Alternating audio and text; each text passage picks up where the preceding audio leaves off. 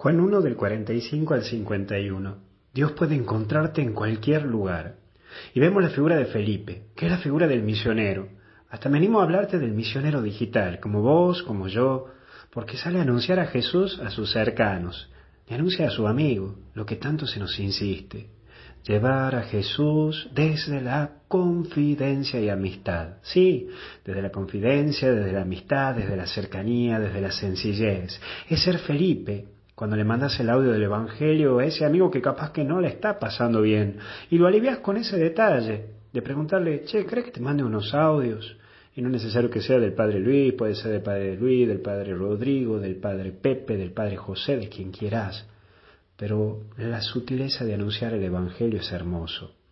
So Felipe cuando lo invitas a comer un asadito a tu amigo para agasajarlo, y le preparas algo rico para que se sienta cómodo, para que se, sienta bien, porque capaz que no le está pasando bien.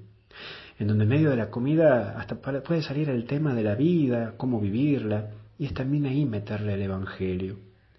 Es el Felipe al salir a tomar un café, y entre charla y charla salen temas que capaz que ni se imagina uno, y en donde se hablan de las luchas del uno al otro, sí, de las luchas cotidianas.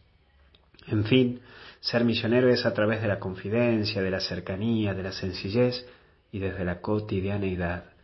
Por eso es dejar de lado la burocracia que tanto nos asfixia, el fanatismo, el estructuralismo. Eso no es llevar a Jesús. Mostrar a Jesús desde la amistad y desde la confidencia. Y después aparece la segunda parte que es, ¿puede salir algo bueno? A Dios lo puedes encontrar en cualquier lugar, sí, en cualquier lugar. No dejes el prejuicio que te tome. Hay veces que el prejuicio no nos deja encontrar con Jesús. Pero del lugar que menos pensés y de la persona que menos te imagines, te puedes sorprender, porque Dios sorprende en dónde y con quien menos te imaginas. Hoy, rompe tu prejuicio y déjate encontrar con Dios. Y por último, Él verás. Y te aseguro que el que vive en Cristo le cambia la visión de la vida y llega a ver cosas en la vida que antes no veía o verla la vida cosas como antes no la veía. Vos tenés una manera de ver la vida desde un lugar distinto. Vos sos cristiano, ánimo, porque vos y yo tenemos que degustarla la vida como ese buen vino. La disfrutemos, la gocemos, la vivamos y nos llenemos de eso que solo Dios te da, que se llama paz interior. Vive con esa mirada entusiasta, lucha con esa fe que te anima y ama con ese corazón que el mismo Dios te dio.